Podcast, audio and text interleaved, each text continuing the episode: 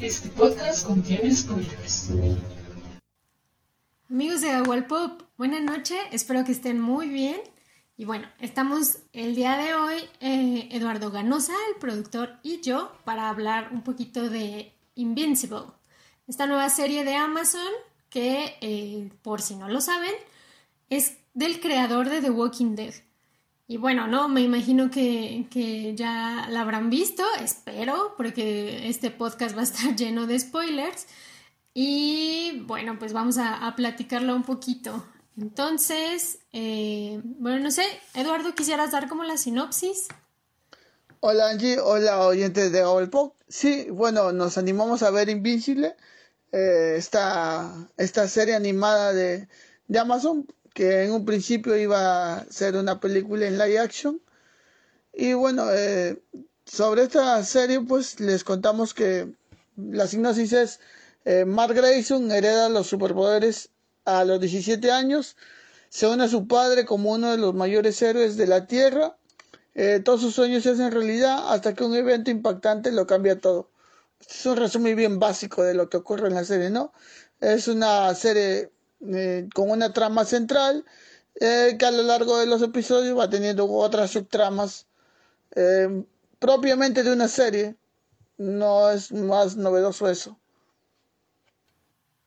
Ok. Sí, bueno, para poner como en contexto, esta serie está basada en un cómic.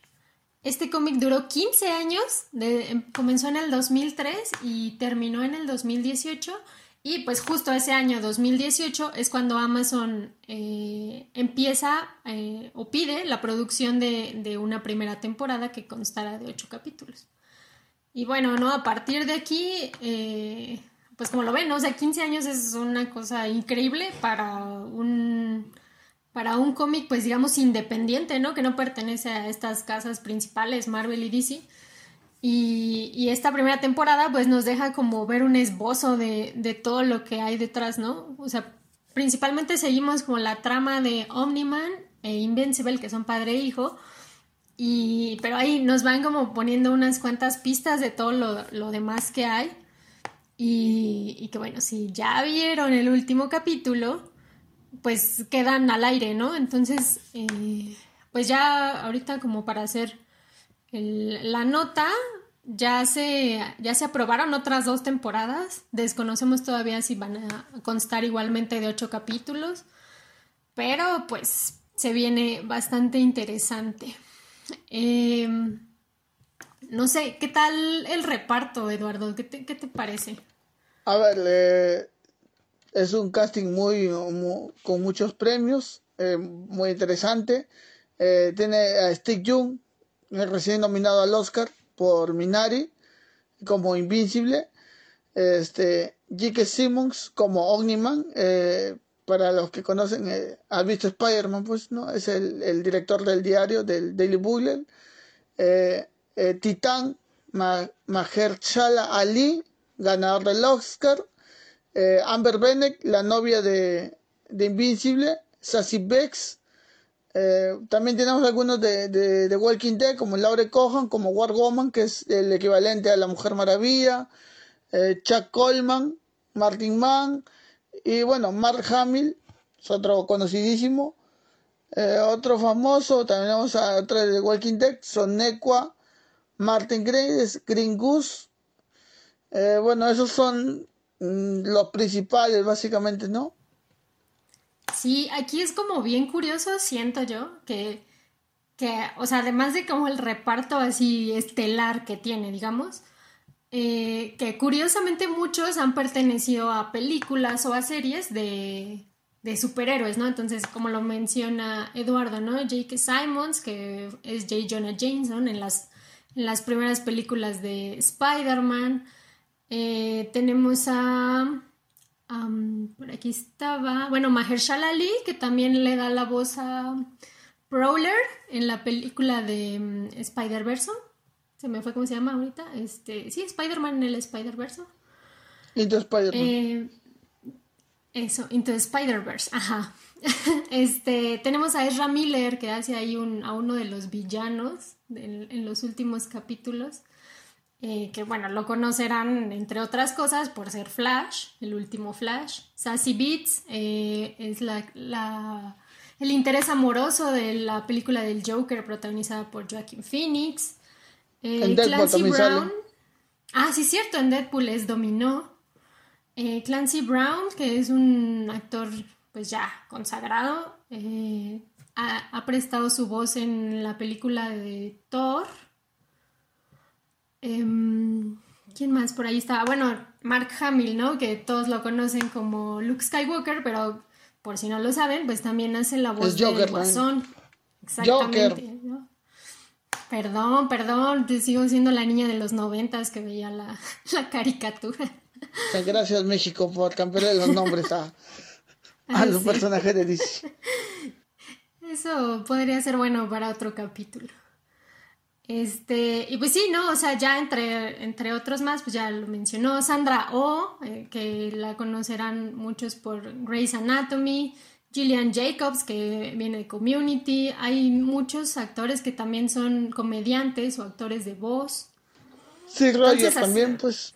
Así, Seth Rogen también, que como ya lo mencionó Eduardo, él quiso llevar, llevar a live action al cine, pero pues es ya lo habrán visto, ¿no? Es un proyecto gigante que Aquí pareciera imposible. hagamos un paréntesis. ¿Crees que, que, hubiera sido posible ver esto en el live action? Tal vez, eh, en mi opinión, la trama central podría ser llevada al live action tipo este, un The Voice, pero las subtramas son eh, netamente cómics, netamente cosas animadas. No veo posible ver esto en una una serie animada o en una película de, acción real. No sé cómo lo ves tú, por ejemplo. Eh, pues sí, sería posible, o sea, con lo que nos presentaron en la serie, todas estas pequeñas tramas que quedan sueltas, yo creo que para una película pues de plano no podrían ni tocarse. Entonces, al menos que se hiciera como algo estilo los Avengers, ¿ves? Y ir tomando como unas cuantas historias y al final unirlas pero lo veo complicado. Entonces yo creo que si en algún momento, que no lo dudaría, se decidiera hacer una película, pues tendría que ser eh, solamente tomar una trama que pues, debería ser la principal, esta, esta batalla padre-hijo, y, pues seguir como en ese ritmo, porque, o sea, más allá lo veo imposible, ¿no? Es, es, un, es un mundo muy grande. Y crearse otras tramas para, para, para la serie o para la película, porque eso de que aparezca un aliens en una vez a la semana, que un monstruo se aparezca eh, destruyendo una ciudad es, es demasiado inverosímil para ser llevado a acción real, según lo que yo veo. Bueno, pero ya metiéndonos a la serie, este, ¿qué hace Kirman eh, eh, con esta serie, no? Coge la Liga de la Justicia, los arquetipos, Superman, Batman, la Mujer Maravilla, incluso tenemos ahí a un Hellboy, con Rosert, este, el personaje eh, más desperdiciado y espero que vuelva, supongo, en la segunda temporada o en el resto de temporadas. Es, eh, pero eso es, ¿no? O sea, eh, lo interesante de estos nuevos este, guionistas o creadores es que ya es como que el ABC de los superhéroes es Superman, Batman, La Mujer Maravilla, Flash, Aquaman. Sin embargo, ellos eh, no se limitan a eso y le van dando otros contextos. Y es lo que hace eh, Kierman con, con, esta serie, ¿no? Eh, donde tenemos a, a Omniman como el, equivalente a Superman, pero es un Omniman no, lleno de bondad, ni es el, ni es el superhéroe americano que, que, que siempre ha sido Superman, ¿no? Y que creo que ahora le juega en contra porque el personaje está un poco desgastado, pero han sabido llevarlo eh, por, otro, por otros lados con, con, con por ejemplo, o en The Voice también.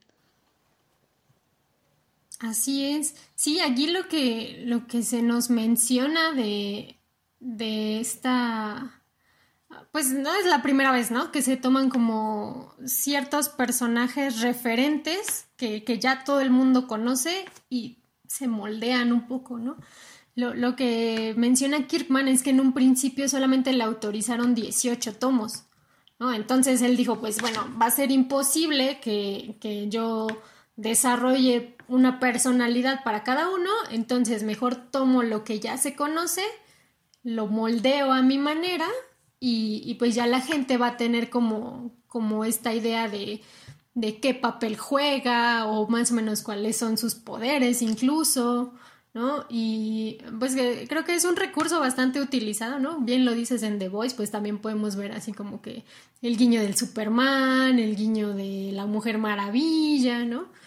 Y creo que es un recurso útil, bastante útil, y este, y pues aquí les, les funciona bien, porque tampoco se ve como una copia totalmente, ¿no? Sino que en, lo poco que se ve, pues se desarrolla una personalidad de, cada uno. Y bueno, eh, no sé, Eduardo, ¿en qué, ¿en qué momento te enganchó la serie a ti? O sea, desde el primer capítulo dijiste, ¿esto es diferente o qué? Claro, exactamente. Eh, cuando tú ves el primer episodio, y bueno, eh, tal vez la serie flaquea en cuanto eh, a la animación, ¿no? Al estilo que tienen. No digo que flaquea, sino que básicamente es algo que, que DC siempre es, es una animación típica de DC Comics, para lo que, los que han visto las películas animadas de DC sabrán a lo que me refiero, incluso es este es como que se toma la base del, del Batman de los 90, de la serie animada de Batman, que todo tiene este, ese camino, ¿no? Eh, los personajes tienen estos cuadros, estos, estos enfoques o, las facciones que tienen son muy estáticas, sin dejar, sin, sin decir que, que no te transmiten nada, pero ese es el formato que se maneja, ¿no? Eh, eh, sin embargo, este, todo el primer episodio transcurre pues como una serie, una clásica serie de superhéroes, pero al final este, te descuadra todo, ¿no? O sea, yo, por ejemplo, cuando estoy viendo el primer episodio, supuse, dije, ya bueno, hay que acabar este y hay que ver el siguiente para ver qué nos ofrece.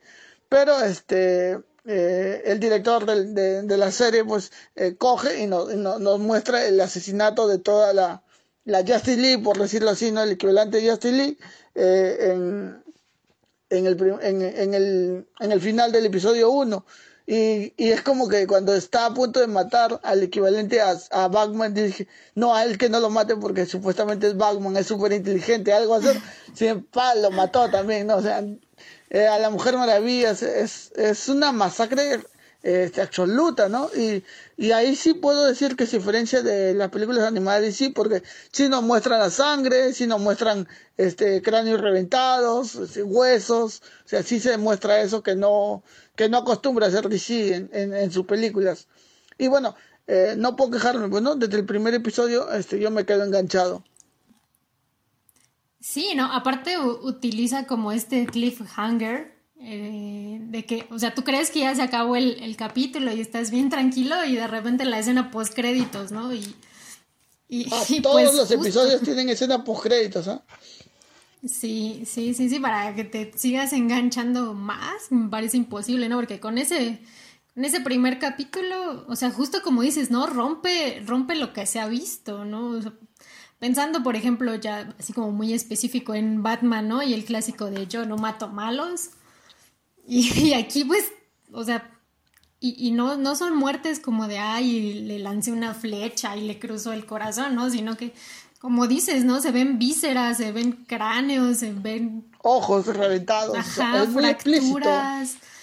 Bastante, ¿no? Tanto en este como, por ejemplo, en, en el penúltimo, que es cuando vuelves a ver eh, cómo mata el inmortal, me parece y este y que la cámara la avienta y se queda así en las tripas y se están vomitando las personas en la oficina y todo. Eh, pues en, ese, en esa parte pues es muy muy cruda la, la serie no lo cual pues le da el plus de no caer en en lo que ya se conoce no como dices. Y, bueno luego de esto eh, otros otro personaje o principal es este el gobierno norteamericano, ¿no? Nos faltaba siempre, ¿no? Este, con la inteligencia, eh, el FBI es, ¿no? Es el FBI, la agencia que está metida ahí, y, bueno, eh, algo que se puede mm, sacar de esto, pues que siempre eh, en los cómics o en las películas de, de superhéroes dan a entender que muy aparte de que existan gente superpoderosa y todo, eh, los gobiernos, o bueno, Estados Unidos está sobre todo, o sea, eh, Estados Unidos, el gobierno estadounidense está sobre el, el, resto. Eso pasa en Avengers, eh, pasa en DC, pasa en The. Eh, siempre el gobierno está un paso más adelante, ¿no? No sé si es un cliché o una manera de, de decir, bueno, que el gobierno de Estados Unidos sí es superior a todo, pero siempre, siempre sucede así. otra cosa que me, que me gusta es que muy aparte de, de, de lo poderoso que pueden ser los personajes, eh, sangran, sangran, este, se magullan, se, este, quedan eh, muy golpeados y bueno, enferman, pues, ¿no? Este, Omniman, a pesar de que, de que masacra prácticamente a toda la, voy a decir, la, la, Liga de la Justicia de, de, Invisible, eh, queda muy, muy maltrecho, queda muy, muy, dañado, queda, este, tiene un tiempo de recuperación en el hospital y todo, no, no es como Superman, por ejemplo, que difícilmente se, se, se, le ve así, ¿no? Además que si, si alguien maltrata un poco a Superman, simplemente le da el sol y, y se recupera nuevamente. Acá no, acá sí tienen que tener un proceso de recuperación como casi como el equivalente a un ser humano, ¿no? Sí, sí, como que la, la serie toma esta humanidad, digamos que de repente se, se ha perdido en, en otros superhéroes, en otros grupos más famosos. Y, y, se agradece, ¿no? Porque, pues una vez más, ¿no? Es como algo más nuevo, algo como más aterrizado a la realidad, que, que pues ya no, o sea, te dice como, no, justo, justo lo que mencionas, ¿no? O sea, ya le da el solecito y ya está súper bien, y no, aquí, o sea, pues es un proceso de días incluso, ¿no? Y, y es, es muy interesante. Y, luego además, bueno, al menos algo que, yo agradezco, de verdad, es como todas estas tramas que, se van gestando a lo largo de la, de la temporada, porque si ya vieron el capítulo final, pues al final hay como un recuento de todo lo que pasó, de todos esos cabos sueltos. Y entonces, pues esperemos, por favor, que, todo, todo lo que quedó ahí, pues se, trate en, las siguientes temporadas, que no, recuerdo si ya lo mencioné ahorita, este, ya están dos temporadas, eh, la 2 y la 3 ya están aprobadas. Entonces, ah, sí, ya lo había dicho, perdón, perdón, es, es mi demencia senil. Ah, este, perdón, ya. Em, sí, entonces hacen como este recuento de, de, todo lo que, lo que se puede venir y pues es bastante interesante, ¿no? No sé si hubo como algún personaje, Eduardo, que te, que te llamó o alguna de estas subtramas que esperas que se retome. Por ejemplo, las subtramas a mí me parecen mero, mero relleno, ¿no? O sea, el, el que aparezcan aliens que envejecen, eso es algo muy, muy visto ya. El científico loco que quiere el científico loco feminista también me, me pareció eh, súper interesante, ¿no? Tenía un doctorado de especialidad, alguna cosa así, y cuando le habla a, le habla de, del traje que lleva, que, que se le habían hecho los hombres, también me pareció así, eh, como cómico me pareció bien.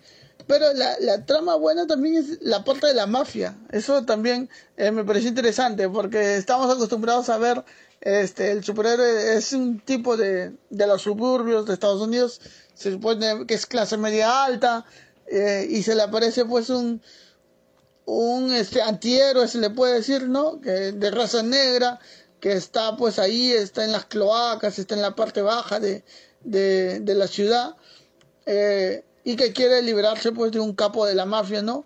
Eso me pareció también que le da un poco de realidad y como que que también este hace que el que, Invisible este toque tierra por un momento porque está acostumbrado a luchar contra aliens otra otras amenazas interplanetarias eh, pero sin embargo acá se ve una amenaza más real algo más cercano a lo que a, a lo que se vive por que, se vive en la realidad no eh, tiene un giro medio extraño porque bueno al final bueno estamos hablando con spoilers eh, el el, el antihéroe de raza negra termina eh, siendo el jefe de la mafia y una cuestión así, que es una trama que queda abierta y que me parece también un, punto interesante, ¿no? Eh, y a Hellboy, ¿qué te pareció, por ejemplo? Ay, no, a mí la verdad es que ese personaje me encantó.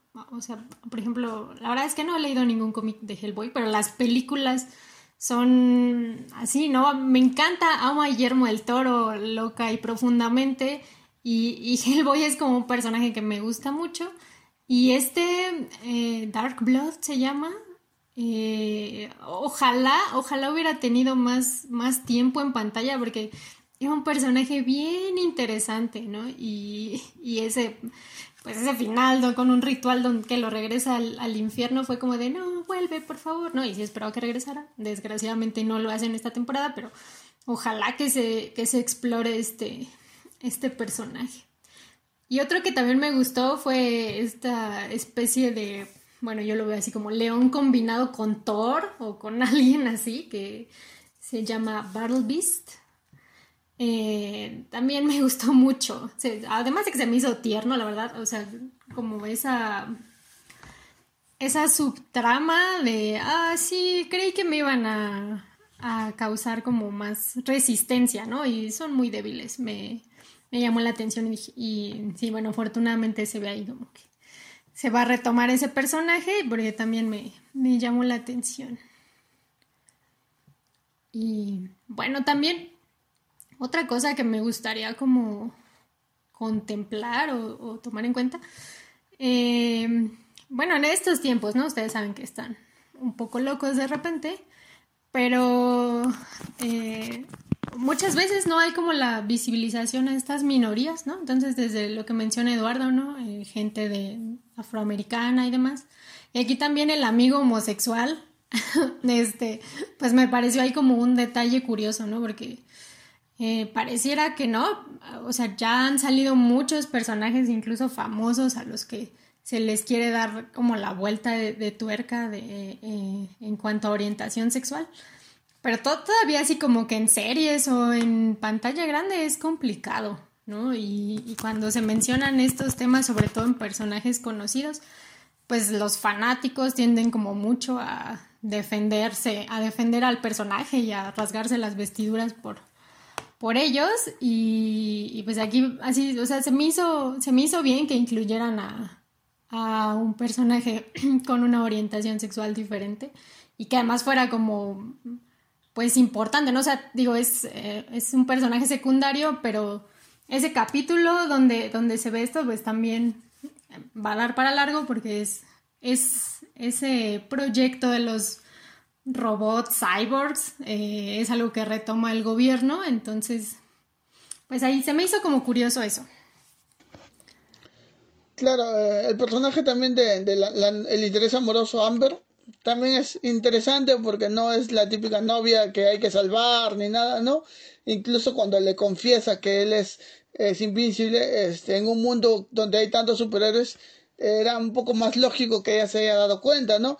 Eh, creo que eso toma un poco de, de del Superman de Zack Snyder, donde eh, Amy Adams o la Lois, la Lois Lane de ahí también se da cuenta rápidamente que es Superman, o sea, como que es eh, en estas épocas con tanta información es un poco ilógico que se deje eso o, o terminar haciendo que el personaje sea tan tonto como para no darse cuenta de que está al lado de un superhéroe y, y Amber se da cuenta que, que que Grayson es un superhéroe, ¿no? Eh, también me, pareció interesante. El personaje también se ve bueno. Como, como punto este, que quisiera, pues, me, me, agrada que muera el interés amoroso porque es una manera de, de romper al héroe. No es que quiera que se muera Amber, pero bueno, es, creo que sí es necesario eh, romper al héroe de alguna manera, ¿no? O que muera la madre, tal vez. Eh, lo digo así como una idea suelta. No, no, como repito, no es que quiero que mueran porque sean mujeres ni nada, pero eh, es una buena manera de, de, romper al personaje de esa manera. Ya, ya se ha hecho también con otros superhéroes, ¿no? A Spider-Man le, mata, le matan a Gwen Stacy hace muchísimos años y no la han vuelto a revivir. Así es. Sí, pues bueno.